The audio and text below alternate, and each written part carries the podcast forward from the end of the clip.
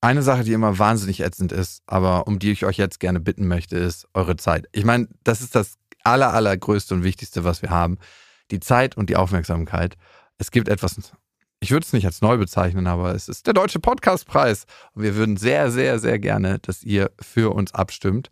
Wenn ihr diesen Podcast mögt, vielleicht sogar liebt, vielleicht andere Gefühle dazu habt und sagt, ja, es ist fünf Minuten meiner Zeit wert, vielleicht auch nur drei, dann geht auf die Seite des Deutschen Podcastpreis und stimmt für uns ab in der Kategorie Beste Unterhaltung. Und die Adresse lautet deutscher-podcastpreis.de und den Link findet ihr auch nochmal in den Show Notes.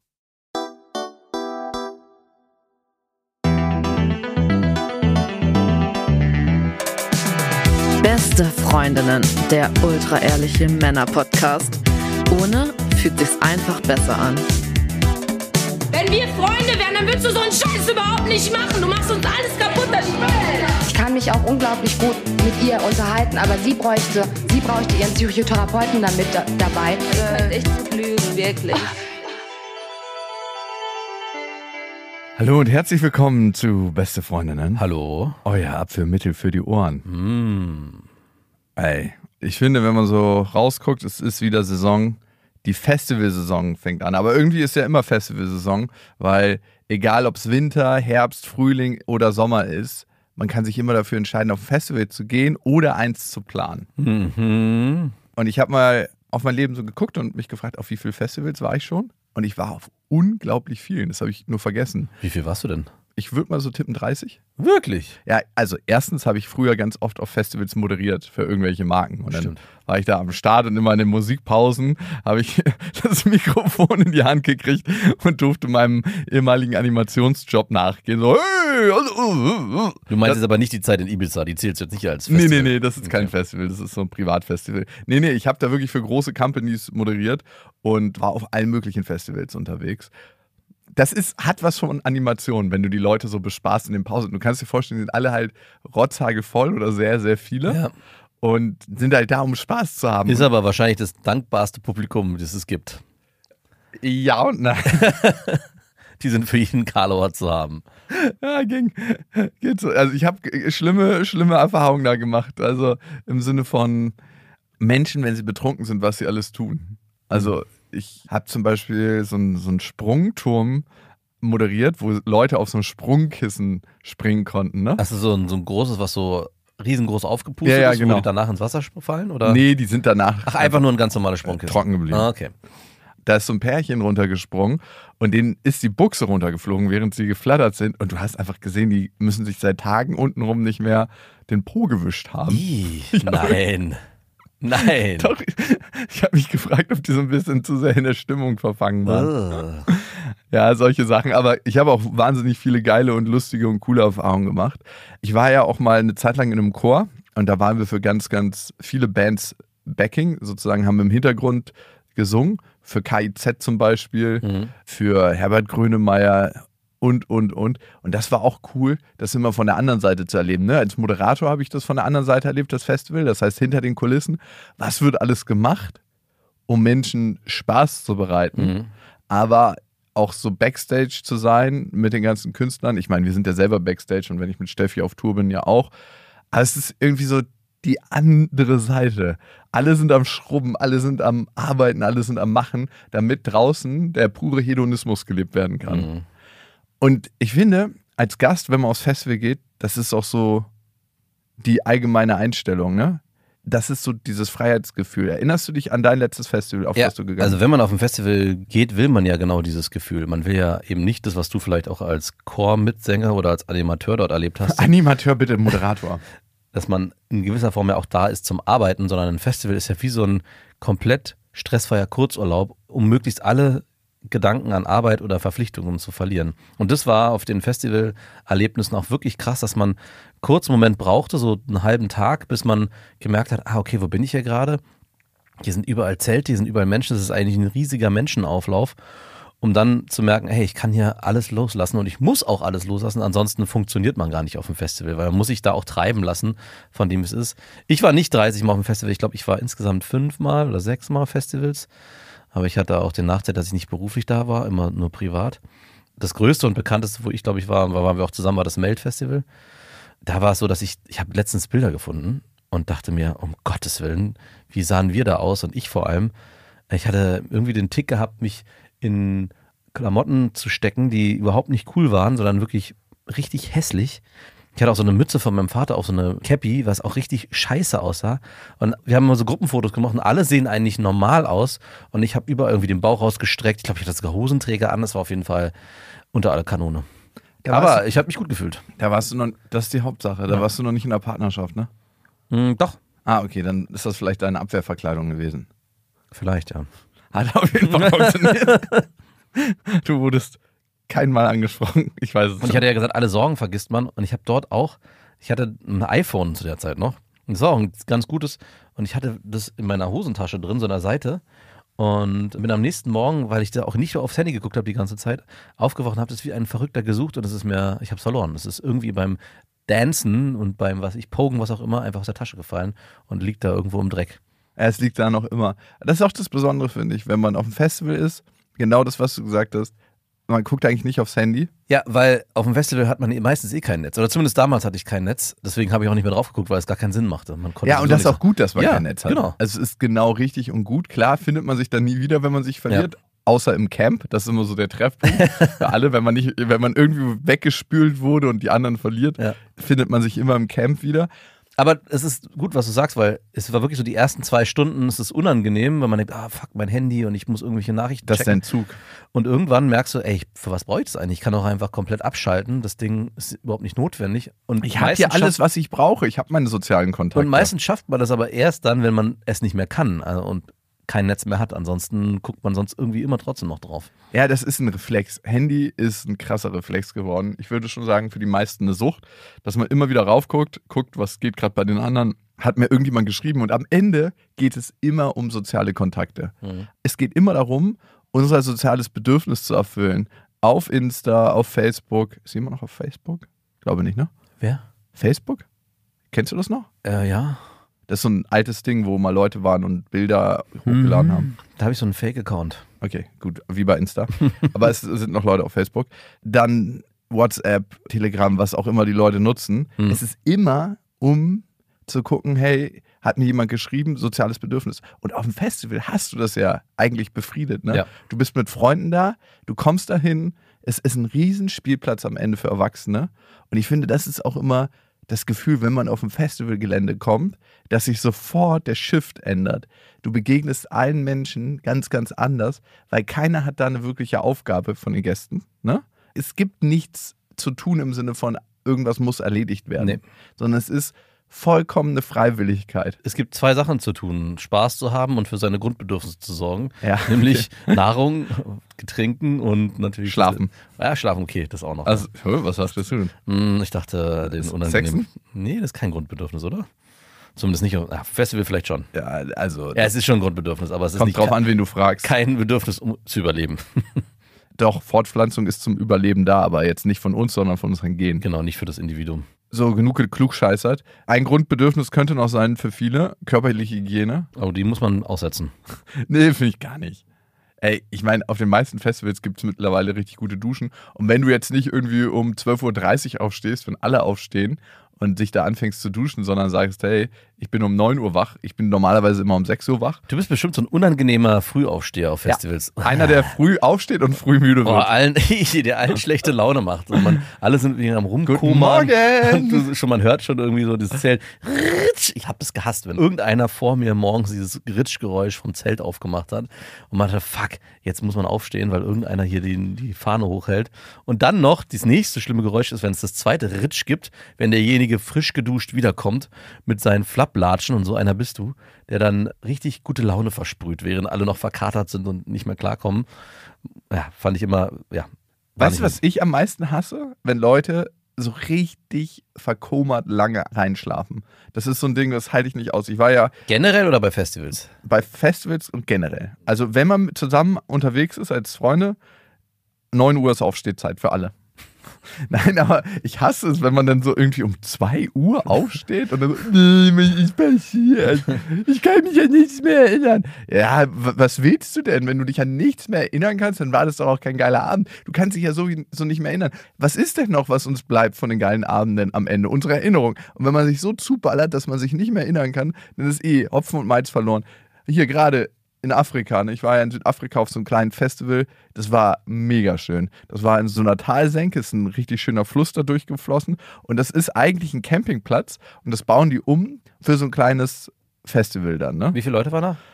Nur 1500. Oh, das ist auch schon. Also ist wie so ein riesen Geburtstag. ja, ja, genau. Ist auch schon, ein, äh, ist schon eine Größe. Ey, 1500, es ist wirklich so, dass du jeden mindestens dreimal siehst. Ja, das glaube ich sofort, aber es ist halt keine so eine Dorfveranstaltung mit so 200 Leuten, wo man das Gefühl hat, wo bin ich hier gelandet? Bei 1500 hat man wenigstens schon das Gefühl, es ist eine Masse an Menschen Ja da. gut, es gibt einen Floor.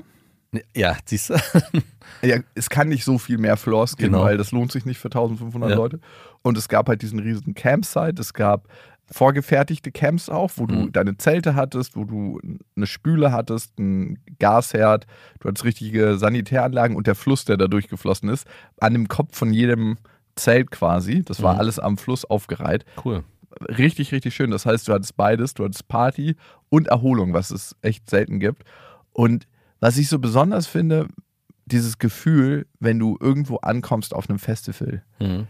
dieses Loslassen von allem, von all deinen Verpflichtungen, von all dem, was du vorhast, sondern einfach nur so frei sein.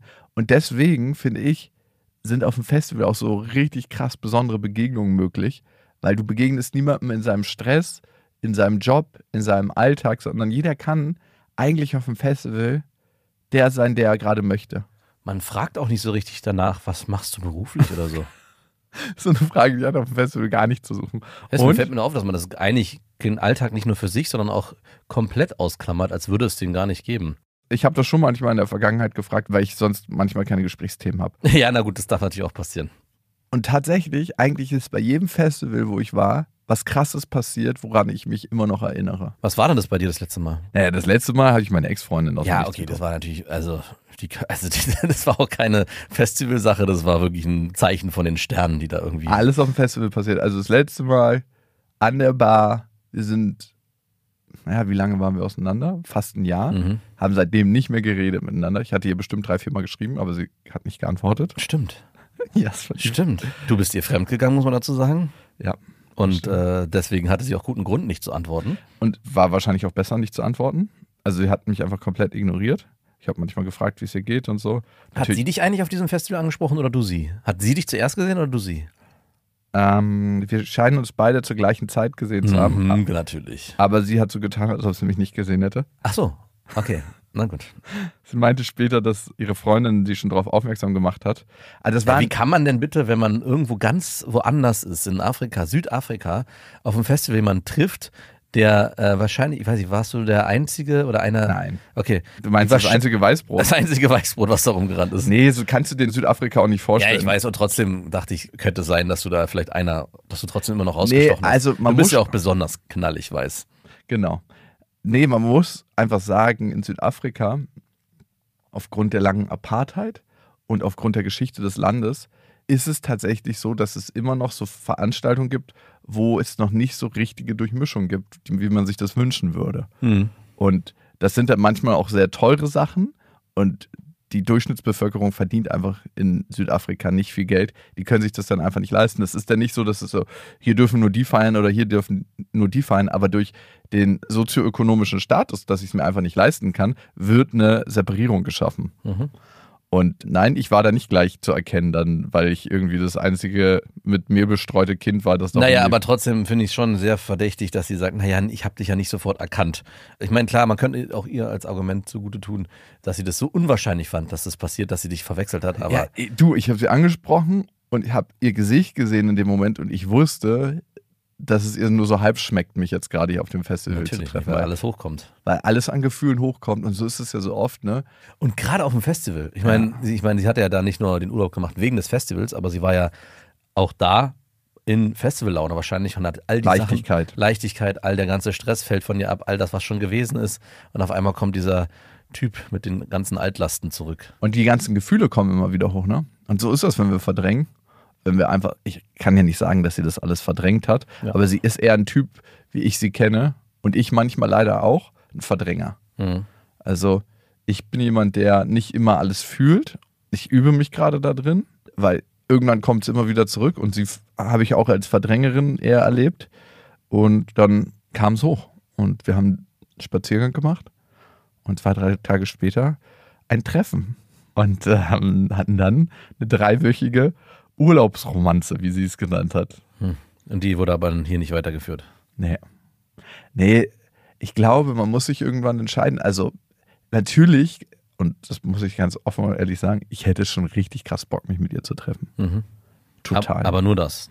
nee, nicht nur körperlich. Also, ich spüre einfach eine krasse Anziehung zu ihr. Es gibt einfach Frauen, ich kennst du ja auch, Mhm. da hat man eine ultra krasse Anziehung. Ich weiß nicht, woran es liegt. Also, klar sieht sie hübsch aus und sie fühlt sich gut an. Aber es ist noch irgendwas anderes, was die Frau so anziehend für mich macht. Und ich kann es nicht genau sagen, was es ist. Hm. Aber auf der anderen Seite ist es so ein bisschen so wie ungesundes Essen. Also ich weiß, dass es auf Dauer nicht gut ist für sie und nicht für mich. Was würdest du denn machen, wenn jetzt, sagen wir mal, ihr fährst jetzt nächstes Jahr wieder, äh, keine Ahnung, vielleicht nicht nach Südafrika, aber woanders hin, nach Und dann treffe ich sie Und dann ist wieder ein Festival, 1500 Mann Festivals und schon wieder triffst du sie da spontan. Wäre der erste Gedanke, dass du denkst, Moment mal, ist das vielleicht doch irgendwie von langer Hand geplant Der gewesen? erste Gedanke wäre, trackt hier jemand mein Handy. genau. Oder sind wirklich die Sterne dafür verantwortlich und das Schicksal will uns hier ein Zeichen senden? Was ich dann machen würde? Mh, Oder sagt ihr dann, okay, scheinbar will das Schicksal so, dass wir Ich Urlaubsromanzen füge, führen ich füge mich dem. und wir führen jetzt einfach immer Urlaubsromanzen und planen unsere Urlaube nicht. Wir treffen uns ja eh immer. Ist eigentlich super praktisch. Ihr müsst euch nie zu Urlauben verabreden, weil ihr trefft euch ja eh immer dort. Ja, wenn das das zweite Mal passieren würde, dann wäre es schon so, dass ich denken würde, also entweder verfolgt sie mich Ja. oder es ist, gibt sowas wie Schicksal von langer Hand geplant, was übergeordnetes, was möchte, dass wir hier noch eine Aufgabe auf dieser Erde erledigen. Mhm. Und du kannst dich ja schon beim ersten Mal fragen, wie wahrscheinlich ist es, Ja. jemanden 10.000 Kilometer von deinem Heimatort, 250 Kilometer von dem Ort, wo du dich eigentlich aufhältst, völlig in der Walachei, ein Festival, wo nur Insider eigentlich hingehen und Locals. Habt ihr davor in eurer Beziehung mal drüber gesprochen, über dieses Festival und über diese Reise? Überhaupt nicht, nein. Also gut, fair enough. Wir wollten zusammen immer Ja. mal nach Südafrika fahren, Mhm. aber wir haben uns dann doch für Costa Rica, beziehungsweise ich wollte nach Südafrika fahren Mhm. und sie hatte dann doch nicht so einen Bock und dann sind wir nach Costa Rica und dann haben wir nie wieder darüber geredet. Und anscheinend kam das bei uns beiden hoch so, ach, Südafrika steht wieder auf meiner Liste. Ich war ja schon ein paar Mal und ich wusste, ich fahre da wieder hin. Und für sie war es dann vielleicht einfach präsent, so vorgeprimed, Mhm. wie das so manchmal ist. Ne? Du redest vor zehn Jahren über eine Sache und machst sie dann zehn Jahre später, Ja. weil deine Aufmerksamkeit schon mehr darauf gepolt ist. Ja, und vielleicht habt ihr dann doch so viel gleiche Interessen gehabt, dass ihr beide auch bei der Suche nach diesem Festival, Mhm. weiß ich nicht. Also, oder war das. Ah, wir passen doch so gut zusammen. Nee, das wollte ich nicht sagen, aber es kann ja schon sein, dass es gewisse Parallelen gibt. Ich weiß nicht, ob du das kennst, auch im Freundeskreis, wenn du dich für irgendwas interessierst und dann jemanden schreibst, hey, guck mal, ich habe das und das gefunden und du hast das Gefühl, das ist irgendwie eine Nische oder irgendwas, was man gar nicht so kennt und der schreibt dir, ja, ja, kenne ich schon. Ey, du kann Film sein, es kann Musik sein, es muss gar nicht so groß sein wie ein Festival in Südafrika. Und vielleicht ist sie ja da doch auch ähnlich gestrickt, dass sie ähnliche Interessen wie du verfolgst und ihr seid einfach Nein, aber dass ihr in dieser Reise Südafrika auf der Suche wart nach einer Veranstaltung, die eben ein bisschen außergewöhnlicher und anders ist und in einem anderen Setting stattfindet, vielleicht auch, ich weiß nicht, war das esoterisch angehaucht, dieses Festival? Du mal mit deiner Esoterik, was Ja, hat ich mit wollte- Esoterik zu Ja, tun? du hast gar nichts mit Esoterik zu tun. Ja, für dich schon, ne? In deiner Welt habe ich schon was mit Esoterik zu tun, oder? Sag mal Machst ganz du nicht ehrlich. Räucherstäbchen jeden Abend an? Ja, was hat das mit Esoterik zu tun und nicht jeden Abend? Ich habe davon so ein komisches Husten gekriegt. ich kann Das ist das nicht bekannte anmachen. esoterisch Husten. Esoteric Breath. Nein, ich habe wirklich so einen ganz komischen Scharlatanhusten davon bekommen. Ja, ich kenne den so. Seitdem kann, ich weiß auch nicht, was in dem Zeug drin ist. Seitdem mache ich die nicht mehr an. Ja, die werden natürlich ganz konform nach Naturgesetzen hergestellt. Genau. Einfach nur Pflanzen Und nicht zusammengerollt. billig irgendwo. Oder gibt es da auch. Äh, ähm, Ey, da gibt es irgendeinen Sweatshop in Indien, Genau. wo die ge gezogen werden unter übelsten Bedingungen. aus Ziegenscheiße. Und irgendwer, Deswegen brennen die auch so gut. du kannst den Job auch nur vier Jahre machen, weil du danach irgendwie völlig zersiehst. Naja, also wie gesagt, ich glaube schon, dass es sein kann, das ist natürlich trotzdem verrückt, dass es passiert ist, dass man aufgrund von ähnlichen Interessen bei einer Gemeinsamkeit landet, wo man danach denkt, wow, du hier, ist natürlich super unwahrscheinlich. Warum haben trotzdem- wir uns die ganzen Monate dann nicht in Berlin getroffen? Also die wirklich die ganzen Monate. Naja, Berlin ist ja nun wirklich ein Ort, wo du vielleicht auch sagen kannst, hey, ich würde gern die und die Musikrichtung hören, kannst trotzdem davon vier Clubs finden in Berlin. Ach, und in Cape Town, Südafrika. Ja, nicht. weiß ich nicht, wenn du dann in dem Zeitraum ein Festival suchst, was diese ganzen Haken, also wie hast du das gefunden? Ich frag mal so rum. Es hat mich einfach ein Kumpel mitgenommen. Ah, ich habe gar nicht danach gesucht. Scheiße. Deine Theorie Aber meine ganze Theorie ist gerade zerfallen. Nein, der meinte einfach, du komm mit auf das Festival und das ist ein guter Kumpel und der feiert gerne. Ah, verdammt. Übrigens, es gibt noch ein paar Festivals, wo ich hin will, aber das ist eins, was noch auf meiner Liste steht, ganz, ganz oben.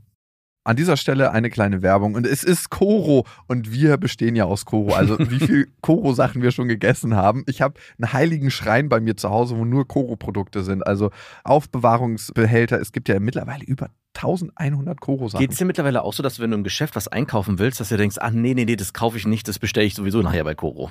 Natürlich, ich habe eh diesen Grundstock da. Ich liebe die gefriergetrockneten Heidelbeeren, ich liebe die Nussmusse, ich liebe die Nüsse, ich liebe die Haferflocken da, ich liebe die Oliven, ich liebe das Olivenöl. Ich, ey, und dann machen die ja immer noch ganz geile Kooperationen, Mhm. wo sie Partnerschaften eingehen. Dann gibt es immer noch mal da was von. Also es ist unglaublich. Und was bei Koro so cool ist, es kommt alles in Großverpackung. Das heißt, die überspringen mehrere Handelsstufen und man bekommt es verhältnismäßig günstig in Mhm. super geiler Qualität.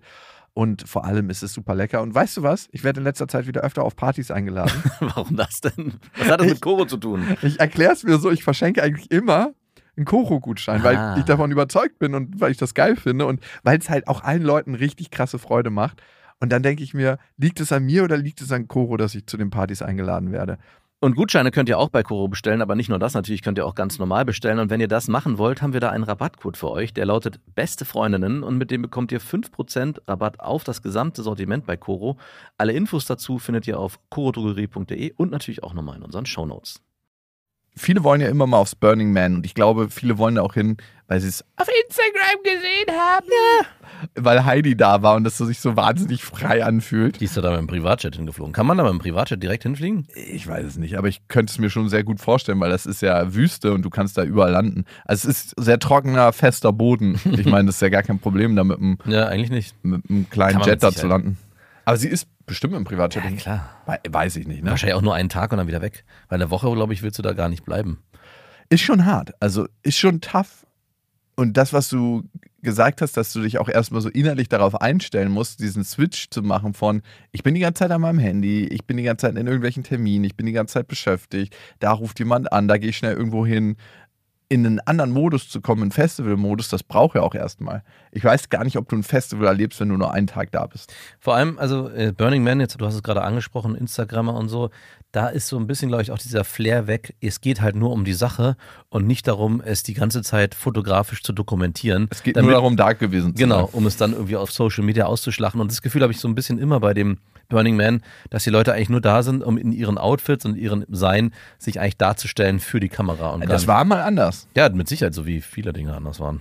Und was. Und es ist auch okay, wenn ein Festival das so macht oder wenn ein Festival das so hergibt, aber ich glaube, das Burning Man war so nicht gedacht, dass man da eigentlich am Ende nur hinfährt, um sich zur Show zu stellen für Social Media. Ich glaube, das Burning Man war für andere Dinge gedacht, nämlich um miteinander zu sein, um einen neuen Erlebnisraum zu schaffen, wo alle füreinander sorgen, wo jeder aber auch für sich sorgt, wo jeder was zur Gemeinschaft beiträgt.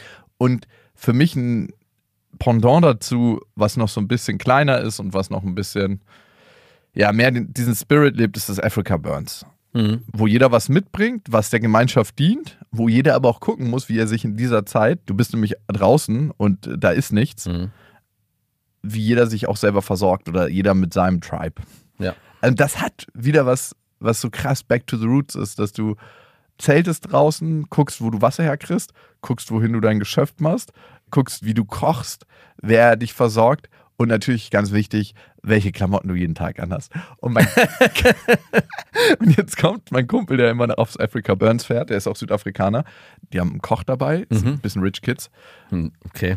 Also, beziehungsweise er hat sich dahin gearbeitet. Also es sind keine Rich Kids als Rich Kids geboren, sondern der ist äh, Jurist und Der hat einen Koch dabei. ja, die als Camp haben die einen Koch dabei. Also sie sind dann 15 Leute und die haben einen eigenen Koch, aber noch viel krasser, die haben eine Stylistin dabei, die jeden Tag andere Outfits für sie raussucht. Nein, und für alle rausgibt. 15. Ja, Mit was für einen Koffern reisen die denn da an? das ist so ein Anhänger, mit dem die Stylistin anreist. Die ist nur dafür gebucht. Und dann schlüpfen die jeden Tag in andere Kostüme und Outfits. Crazy. Das ist krass, ne? Das ist eine andere Welt. Das ist eine andere Welt. Ja, aber ich meine, du bist ja auch in ein anderes Kostüm und in ein anderes Outfit geschlüpft, als Ja, du stimmt. mit deinen Hosenträgern da rumgelaufen Stimmt, ja. bist. Darf man nicht vergessen. Und das war sehr schön. Ich erinnere mich gerne an das Festival. Also, es ist viel Schönes passiert. Ich kam mir ein bisschen nach. Ihr habt schon irgendwelche Frauen kennengelernt. Ich habe dann mit denen geschlafen. Geil. Hast alle anderen waren sauer auf dich und wir sind wieder Wut in Brand gefahren. Nein, du bist auch wieder früher gefahren, so dass wir am Ende alles abbauen. Und auch, also eigentlich hast du dir das, du hast dir das Nugget rausgenommen. Wir Ich, kamen, ich war die Heidi Klum auf dem Burning Man. ich meine, wir sind, sind hingefahren, haben mit, zu dritten, ich glaube zu viert sogar in einem Auto. Es war richtig knüppeldicke voll. Wir haben uns voll in den Stau gestellt, sind dann da angekommen, haben einen Platz gesucht, alles aufgebaut und irgendwann so einen halben Tag später, als gar nicht mehr voll war, die Straßen leer waren, kamst du angedackelt, so ja, hier bin ich. Dann haben wir, glaube ich, wir waren, wollten drei Tage da bleiben. Du hast gesagt, ja, ja, ich muss, Carst dann aber auch erst gesagt, ja, ich muss äh, leider einen Tag früher schon wieder weg oder ganz früh, ich weiß nicht, wie es war. Auf jeden Fall haben wir dann eine Nacht gefeiert und du bist am nächsten Tag, tschö, ich bin dann mal weg, während wir dann wieder alles abbauen durften, wieder uns in den Stau stellen durften und äh, am nächsten Tag zurückfahren durften, nein, übernächsten. Das ist mir in Erinnerung geblieben, neben natürlich den positiven Ereignissen Ja. und, und einem Ereignis, was so mein, nicht Highlight, aber das war auf jeden Fall die Nummer auf meinem Festival. Ich glaube, wir waren feiern und ich war schon etwas müde, bin ein bisschen früher zurückgekommen, ins Zelt gegangen und dann hörte ich wieder dieses Rrrt und ich hörte neben diesem Rrrt noch eine zarte Frauenstimme und dachte mir so, in diesem kleinen Zelt möchte ich nicht zu dritt schlafen und bin dann voll betrunken, torkelnd zu einem anderen Kumpel von mir, der aber nur diese, kennst du diese kleinen Wurfzelte, die für zwei sind, aber eigentlich nur für einen sind und wir hatten Ja. extra so ein großes, was ich vorher auch aufgebaut habe, musste mich dann neben den quetschen, während du dann in diesem anderen Zelt den Platz hattest für zwei mit, ja, der Götterdame. Aber ich glaube, es ist nichts passiert, oder? Doch. Ah, okay, sorry. Die war aber auch sehr klein, die konnte in diesem kleinen Zelt sitzen. Hattest du mir nicht ge Ich glaube, du hast mir damals gesagt, es ist nichts passiert.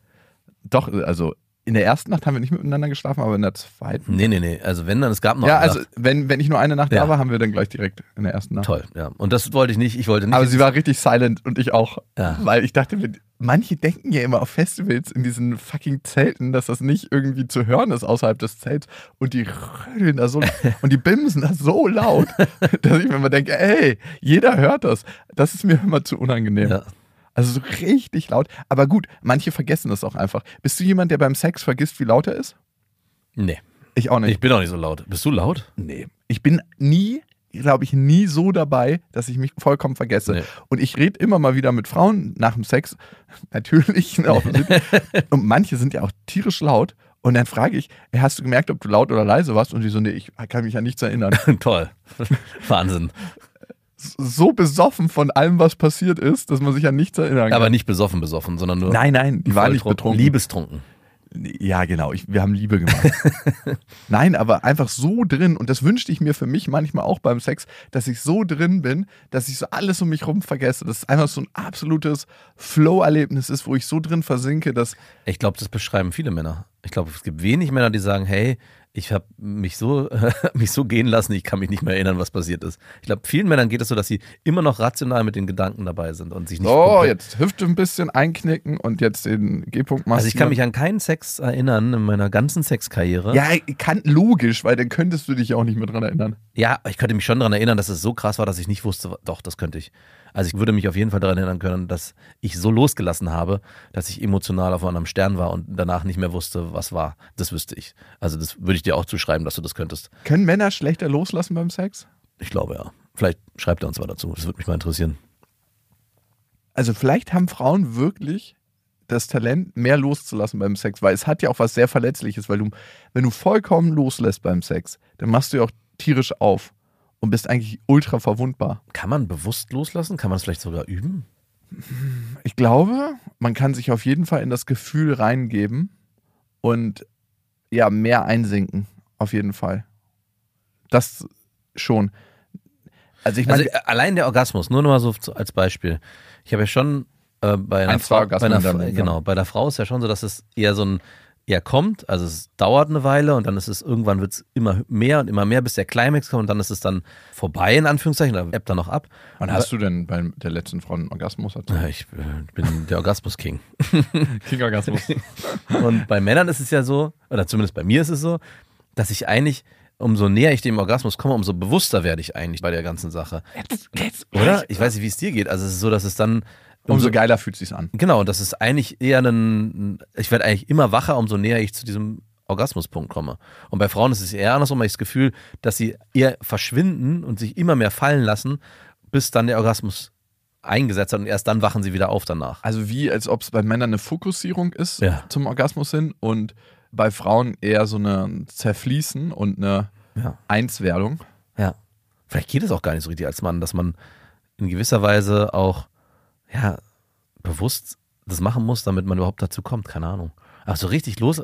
Also ich kann mir jetzt gerade nicht vorstellen, Du lässt irgendwann mal dein Sperma los. Ne? ja genau, klar, aber dass ich in so einer Ekstase verfalle, dass ich nicht mehr merke, was hier passiert. Hattest du noch nie wirklich in deinem ganzen Leben so einen Sex, dass du einfach so eins warst mit der Frau, dass alles so geflossen ist, dass du gar nicht mehr über irgendwas Doch, nachgedacht hast? das ja, das schon. Äh, wirklich? Also, dass es keinen Moment gab, wo du über irgendwas nachgedacht hast? Das hatte ich noch nie. Also, es gab Doch. immer einen kurzen Moment, wo ich dachte so, ah, okay, ich leg mich mal auf den Rücken oder Äh, naja, also gut, klar, es gibt Momente, wo man sich dreht und so, aber es, wenn man dann seine Position gefunden hat, so, Doch. nächste Position, hier geht's so weiter. Es gibt gibt's immer so Momente in einer Sex-Episode, wo das passiert. Doch, doch, klar. Auch jetzt aktuell. Also ich hatte es schon mit, aber nicht mit vielen.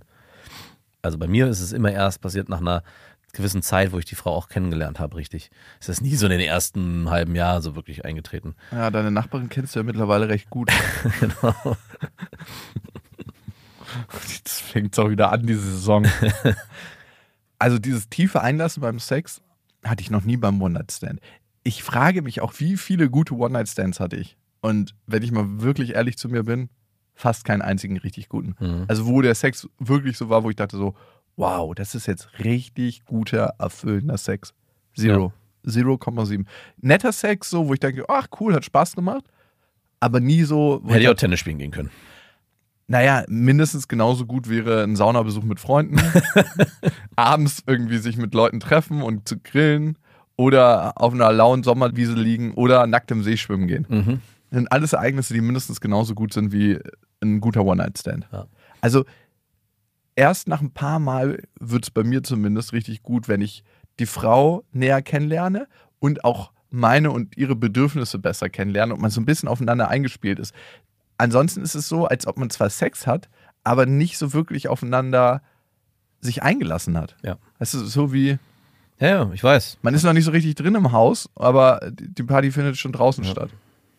Weißt du, was ich meine? Ja, ich, also ich, das ist ja im Prinzip auch das, was ich gerade meine mit dieser Ekstase, die man dann beim Sex hat, dass es eigentlich so richtig dieses Loslassen, wenn man überhaupt davon reden kann, jetzt beim Mann oder bei mir, erst nach einer Zeit eintritt, wo man auch wirklich in Beziehung ist mit der Person und diese auch dann eigentlich in die Intimität rein will und nicht in den Sex. Also das ist so, ja, also ich kann mir nicht erinnern, dass ich irgendwie mit jemandem selbst zwei Monate geschlafen habe und dann so ein intensives Gefühl hatte, wie es zum Beispiel bei meiner Frau jetzt ist oder generell auch bei Beziehungen, die länger waren als zwei, drei Jahre oder länger als ein Jahr waren. Ich würde sagen, nach einem Jahr, nach einem halben Jahr kann es anfangen einzutreten, wenn man sich dann wirklich auf die Person einlässt. Ich also bei deiner, die Frage wäre ja auch an dich, bei deiner Ex-Freundin jetzt, war das da so, dass du dich da so einlassen konntest, dass du Ja. auch, ja.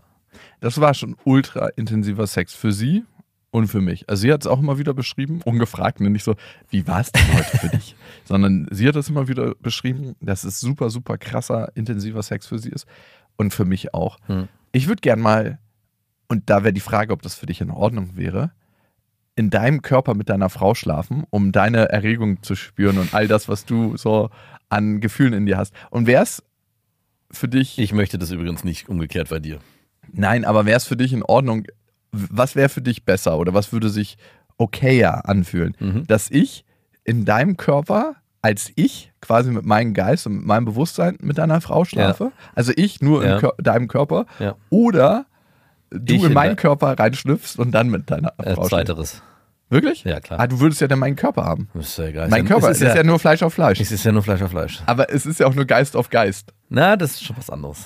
Hä? Weil ich dann auch alles sehe und bewusst wahrnehme? Es geht nicht ums Sehen, es geht Aber ich würde ja dann, wenn ich in deinem Körper bin, deine Frau sehen und also wirklich alles es sehen geht ja nicht ums. Sehen. Das Sehen würde mich ja gar nicht stören. Das geht- Deine Frau würde es, glaube ich, weniger stressen, wenn wir das untereinander abmachen. Also es wäre was, das, das geht ja nicht, also Ein Glück jetzt nicht. Noch nicht. noch nicht. Aber, Vielleicht schafft AI das irgendwann. aber deine Frau, glaube ich, könnte es eigentlich nicht merken. Sie würde nur wahrscheinlich sagen, heute war es besser. Also, wenn, wenn wir es ihr nicht sagen dürfen, wäre natürlich die Variante, du in meinem Körper für sie besser. Ja. Wenn wir es ihr sagen, ich frage sie mal, wenn wir es ihr sagen würden, was würdest du lieber? Ich glaube, sie würde auch eher die Variante. Nee, nee, ich bin mir sehr sicher, sie würde eher deinen Körper und Nein. ich als Geist. Nein, auf gar keinen Fall. Aber können wir sie, ich frage sie. Frag sie wirklich mal. Ja, mach ich. Können wir sie jetzt fragen? Reagiert eh nicht. Ist gerade im Stall. Macht was anderes mit der Wurzelbürste. okay. Ja, dieses Festival. Okay, wie sind wir eigentlich darauf gekommen? Ja, wir waren bei dem Festival. Und äh, bei den Zippern, ja, bei genau. den Zeltzippern. Ähm, dann war ich im Sommer, letzten Sommer, in Portugal, auf dem größten Festival in Portugal. Ach, wie welches denn? Boom heißt das. Boah, ah ja, stimmt, ich erinnere mich. Aber es war lange. 80, 90.000 Leute. Du warst ja wirklich auf vielen Festivals. Weil, Ich vergesse es immer, was du so treibst in deiner Freizeit, die du ja nicht hast. Ja, wenn, dann immer richtig intensiv. Es gibt immer nur Anschlag bei mir. Ja. Anschlag, sofort schlafen. Anschlag, das pure Erlebnis. Es gibt Ja. wenig Zwischenräume. Das ist mir immer wieder aufgefallen. Immer wenn ich irgendwo hinfahre, um mich nur zu entspannen, schlafe ich eigentlich nur. Das ist wirklich so, ich bin ein so ein müder Sack. Das hasst auch meine Familie an mir, ne? Komm, wir machen uns mal einen schönen, entspannten Urlaub. Und ich so, der Sleeper ist dabei. Spielt gar keine Rolle, was wir für ein Hotel nehmen. Ich bin einfach nur am Pennen. Das ist wirklich eklig. Ich musste mich dann wirklich ein paar Tage erholen, bevor ich mich auf den neuen Modus einstelle. Weil mein Körper ist so darauf eingestellt, wenn nichts passiert, Gerätst für den Winterschlaf. ist, ich kann hier ein Standby fahren. Hier passiert gerade nichts. Das war ein Festival wirklich der anderen Art. Also einmal war es wie ein riesen Hippie-Festival. Auch das, was angeboten wurde. Ne? Ich habe so Water, Birthing, bla, irgendwas gemacht, wo du von einer Person gehalten wurdest im Wasser und dann so durchs Wasser geführt wurdest und du hast dich einfach gefühlt wie im Mutterleib. Hm. Also so wie, als ob du im Fruchtwasser umhergeschaukelt wirst, wenn deine Mutter irgendwo hinlatscht. Ja. Das war mega geil. Oder da war so ein riesen Schlammloch und da sind 100 Leute reingegangen und haben sich dann gegenseitig mit Schlamm eingerieben und dann ist man zusammen nackt den Berg runtergerannt und der Schlamm war ziemlich kalt. Das hat dann immer nur noch so gemacht. Anstatt so beim Laufen. Und dann hat man sich da zusammen abgewaschen. Also es war ein Festival der anderen Art. Die Schlammnummer war mir ein bisschen unangenehm. ja. Aber sie hast du durchgezogen. Ich habe sie durchgezogen. Ich glaube, darum geht es eh im Leben recht oft, ne? Sich seinen Gefühlen zu stellen, die auch sehr unangenehm sind. Mhm. Und davon gibt es ja reichlich. Weil wenn wir uns da mal wegducken, dann werden wir unfreier und unfreier und unfreier. Ja. Es ist ja auch ein Üben, ne? Mit diesen unangenehmen Gefühlen zu sein. Und wie lange dauern die am Ende?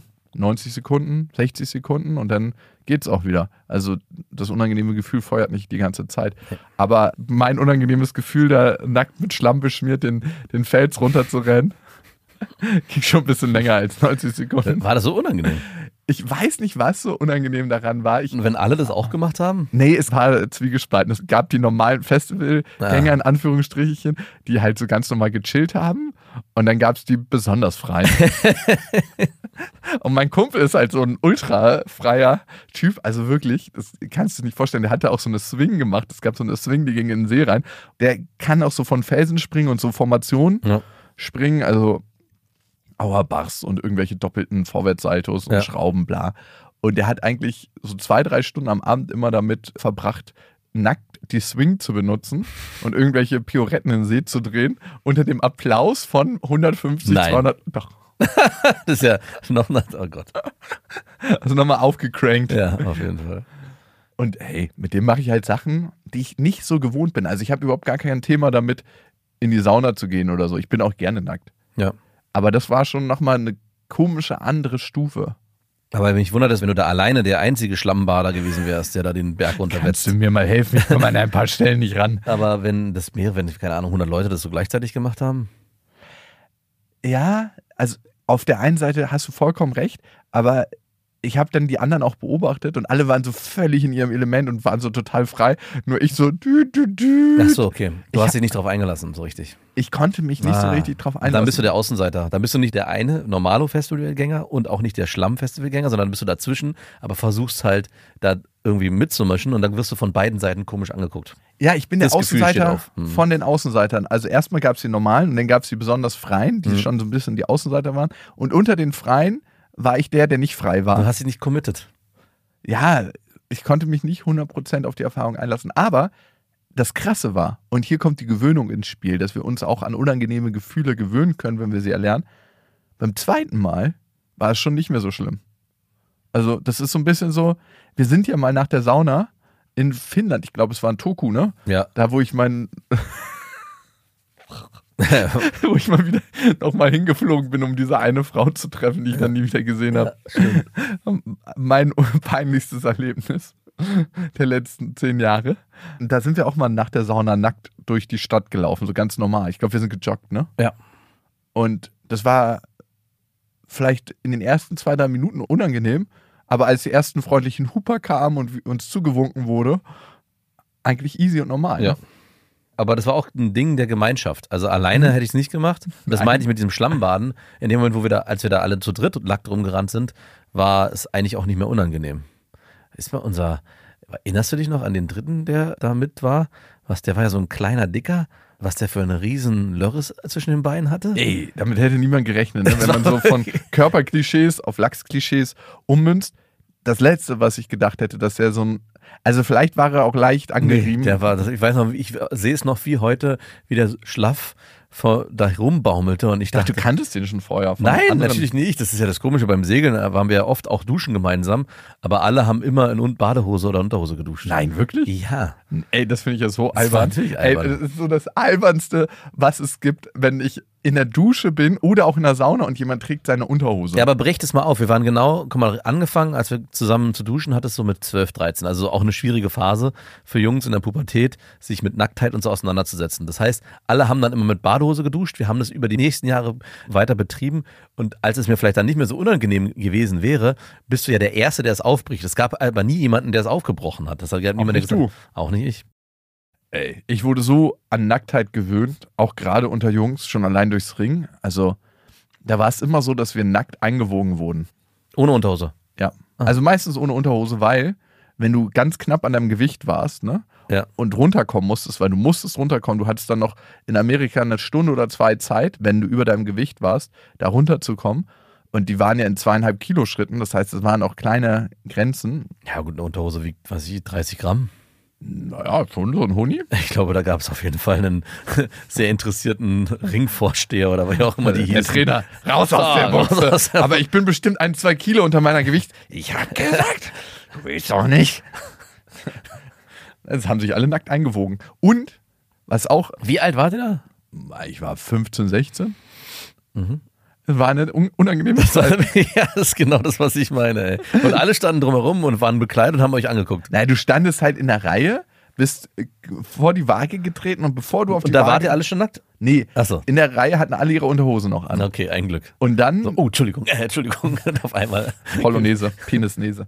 Dann, bevor du auf die Waage gestiegen bist, hast du halt deine Hundehose ausgezogen und bist dann ganz komplett nackt auf die Waage. Und dieses Gefühl, wenn du den Boden der Waage berührt hast und das erste Mal so nackt und gerade vor allen gestanden hast, Ja. war ein unangenehmes. Gab es auch welche, die irrigiert waren in dem Moment vor Aufregung? Nee, aber du hast gesehen, dass manche immer an ihrer Buchse gezuppelt hatten, bevor sie auf die Waage gegangen sind, um den ein bisschen größer erscheinen zu lassen. Nein. Doch. So zurechtzuppeln. Oh, das kann auch schief in die Hose. Wenn man zu viel zuppelt, steht man auf einmal Lanzen gerade. Ist man eigentlich schwerer, wenn man auf einmal einen Latt hat? Ja, wahrscheinlich schon. 1000 Kilo. Die, der, der Lachs ist ja schwerer, also ist man auch insgesamt schwerer. Aber irgendwo muss es herkommen. Könnte sein, dass es aus dem Körper kommt, das andere Blut. Ja, die menschliche Erfahrung ist auch eine unangenehme. Allerdings. Ich frage mich immer, ob es auch diese unangenehmen Erfahrungen braucht, um überhaupt die angenehme im Kontrast spüren zu können. Ah, Willkommen in meiner pessimistischen Welt. Nee, es gibt halt beides. Ja, es gehört beides dazu. Ich meine, das ist Bestandteil der menschlichen Erfahrung. Wir alle werden irgendwann mal eine Trennung durchleben. Mhm. Wir alle werden irgendwann mal einen Menschen verlieren, der uns wichtig ist. Mhm. Wir werden irgendwann mal krank werden. Also wir sind so lange gesund, wie wir gesund sind. Wir sind so lange in Beziehung, wie wir in Beziehung sind. Wir werden alles eigentlich in irgendeiner Form mal erleben, in unterschiedlichen Schweregraden.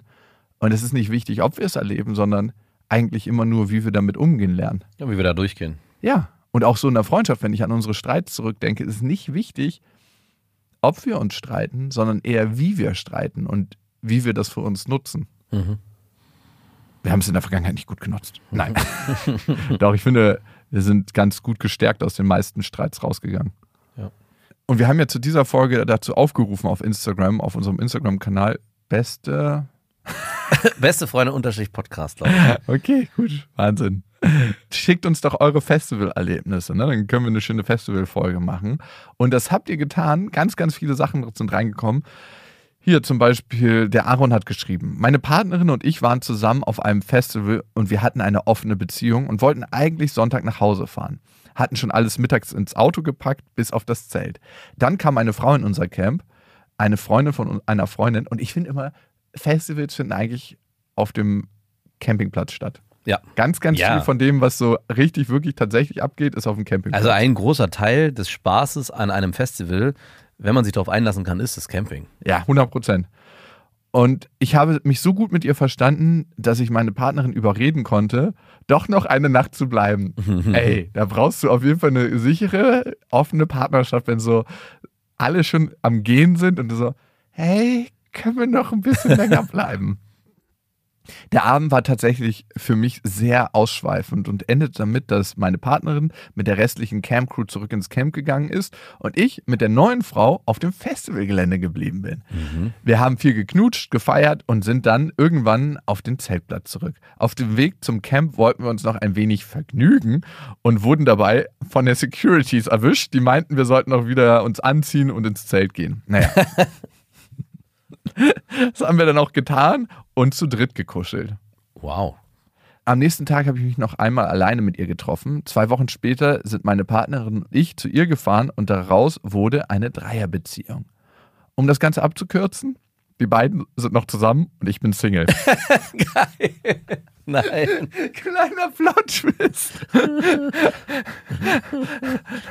Wie geil. Aber ich bereue es tatsächlich nicht, weil ich in der Zeit viel über mich gelernt habe. Wie Jahre vorher nicht. Vor allem hat er ja die ganze Zeit mit der neuen rumgebandelt auf dem Festival und zum Schluss ist es dazu. Wow. Wieder so ein Zeichen dafür, dass Frauen eher eine längere Beziehung suchen und Männer nur das kurze Erlebnis. Ich glaube, er hätte auch mehr gesucht, aber er wurde einfach so Trittbrettfahrer. Für dich endet die Fahrt hier. Ist so ein bisschen wie das Festival, wo ihr die Frauen kennengelernt habt und wo ich dazugekommen bin und mit ihnen geschlafen habe. Stimmt, stimmt. Und so war das ja auch in der Beziehung. Er hat nur die Vorarbeit geleistet. Ja. Und klar hat er auch mit ihr geschlafen, aber so den Premium-Teil, wenn man so möchte, die Beziehung hat seine Freundin. Ey, auch krass, wenn ich überlege, wie macht man da Schluss? Also setzt man sich da zu dritt hin und sagt, wir haben eine gute und eine schlechte Nachricht für dich. In so einer Dreiecksbeziehung. Ja. Warum, warum darf ich jetzt auf einmal nicht mehr mitmachen? Es ist doch alles gut gewesen bis hier. Nee, wir wollen dich nicht mehr dabei haben. So offen ist unsere Beziehung dann doch nicht. Krass, ey. Schon komisch, ne? wenn zwei, also es ist ja die doppelte Klatsche, Ja. dass du, dass nicht nur ein Mensch mit dir Schluss macht, sondern zwei Ja, Menschen. du wirst vor allem sozial aus einer Gruppe ausgeschlossen. Das ist ja mit das schlimmste Gefühl. Also ich weiß nicht, ob du das kennst im Freundeskreis, wenn, Ja. wenn so mehrere auf einmal sagen, ja, Nennt sich ähm, auch Mobbing. wenn einer, genau, wenn mehrere zu dir sagen, geschlossen auch noch, du, ähm, wir haben alle wirklich viel Spaß, aber wir würden dich in Zukunft bei diesem Spaß nicht mehr dabei haben wollen. Und das ist ja im Prinzip das Gleiche. Ich, eine Einzeltrennung ist schon heftig, aber huiuiui. Aber gut, er hat es überstanden, scheinbar. Er hat wahnsinnig viel über sich gelernt. Das ist Toll. ja immer die Hauptsache. Ja, das ist festivaltypisch. Nein, ich meine, im Leben. Na, ich finde schon, dass man auf Festivals viel lernt und Erfahrung mitnimmt. Also ich hatte eine Erfahrung mit einem guten Kumpel, da habe ich durch dieses Erlebnis gemerkt, welche Rollen wir einnehmen in unserer Beziehung und auch zu unseren Eltern. Das war am Ende auch, hat auch dazu geführt, dass der Kontakt zu ihm auch dann schlechter oder weniger geworden ist, weil ich gemerkt habe, hey, auf dieser Ebene möchte ich mit ihm auch so gar nicht befreundet sein, wenn das eigentlich der, der Kern ist, um den es geht. Und Man darf sich doch auch mal um andere kümmern. Genau, und das, naja, man darf sich schon mal um andere kümmern, aber wenn du in einer Beziehung das Gefühl hast, hey, du bist derjenige, der immer irgendwie den anderen emotional auffangen muss und selber deine emotionalen Probleme nie abladen kannst, beziehungsweise dir keinen Raum finden. Also es war eigentlich so eine einseitige Mülldeponie. Ja, genau. Und, beziehungsweise war es eher so, dass ich immer das Gefühl hatte, ich musste auf ihn aufpassen. Und immer wenn es brenzlig wird, muss ich die Kontrolle behalten und darf selber nicht loslassen in dieser Konstellation. Was ziemlich schade ist, auch gerade auf Festivals, wenn man selber dahin fährt, um loslassen zu können oder loslassen will. Geht und dann, schlecht auf und dann merkt, hey, genau, und dann, dann merkt, hey, derjenige, mit dem ich hier bin, braucht eigentlich fast eine kleine Mutti, die auf ihn aufpasst, damit er nicht äh, über die Stränge schlägt. Und das ist am Ende so ein unangenehmes Gefühl. Und ich glaube, das kennt jeder aus seinem Freundeskreis. Du wahrscheinlich auch, wenn man mal feiern war, gab es immer diesen einen Freund, der es immer übertrieben hat und alle anderen sich dann dazu bereit erklärt haben, oh, wir müssen, dürfen ihn hier nicht allein lassen, wir müssen ihn nach Hause Boah, bringen. und dann kriegt er auch so wahnsinnig viel Aufmerksamkeit. Ja, ja, ne? furchtbar, ey. Und alle anderen sind irgendwie beschäftigt, mit ihm beschäftigt Ja. zu sein. Und du denkst, hey, wollten wir nicht einen guten Abend haben? Jetzt müssen wir dieses besoffene Stück nach Hause bringen. Ja, ja, auf jeden Fall. Den würde ich in Zukunft. Damals war es so, dass er trotzdem immer noch mit durfte. Heute würde ich dem sagen, ey, Sorry, en- passt nicht. entweder kriegst du das in den Griff oder du kannst nicht mitkommen. Oder man lässt ihn einfach voll drauf Ja, unter oder irgendeiner Treppe, die er dann rückwärts versucht hochzugehen. Genau, äh, die, die Gefahr, die irgendwann besteht, oder man lässt ihn halt die negative Erfahrung machen und dann schläft er halt da irgendwo Ja, ein. weil sonst macht er eigentlich immer eine positive Erfahrung. Genau. Er schießt sich mega krass ab und alle kümmern sich. Und ein Bedürfnis, was wir alle haben, ist Und- ja sozial irgendwie umringt zu sein und das wird ja voll befriedigt. Und ich finde, wenn man als Freundeskreis auf ein Festival geht, haben halt auch alle diese Verantwortung. Also es ist halt leider so, dass man dort auch Gefahr läuft, eben so in Ekstase zu geraten, dass man sich einfach fallen lässt und irgendwo auf der Wiese einschläft. Und natürlich sollte man aufeinander aufpassen, aber jeder hat auch eine große Verantwortung für sich selbst und nicht nur auf das Gruppengefüge. Also wenn wir jetzt gehen dieses Jahr, was wir ja tun, schreibe ich dir einfach mit dem Edding unsere Campnummer auf, genau. auf den Arsch und dann vorher hier bitte abgeben. Findest du, dass du dich auf mich in der Freundschaft verlassen kannst? Ja, Also bin ich ein verlässlicher Mensch? ja, schon. Mal so, mal so? Ähm, Du zögerst. Es gibt ja, es, äh, es ist besser geworden, aber äh, ich hatte das auch mit meiner Frau besprochen. Das hatte ich dir auch schon mal gesagt, dass du emotional nicht verlässlich bist in der Begegnung. Also, dass ich nie hundertprozentig weiß, welchen Jakob erwische ich heute. Und ich glaube, das geht dir mit mir anders. Also klar, du beschimpfst manchmal an mich ran und sagst, hey, du bist heute so lätschig und du bist so schlecht drauf oder irgendwie so, kommst hier so rein wie so ein nasser Sack. Aber es ist, glaube ich, nie so, dass du das Gefühl haben musst, Ham, ich bin nicht bei dir im Sinne von, ich stehe zu dir. Und ich habe bei dir schon oft auch das Gefühl gehabt, Moment mal, wo ist der gerade?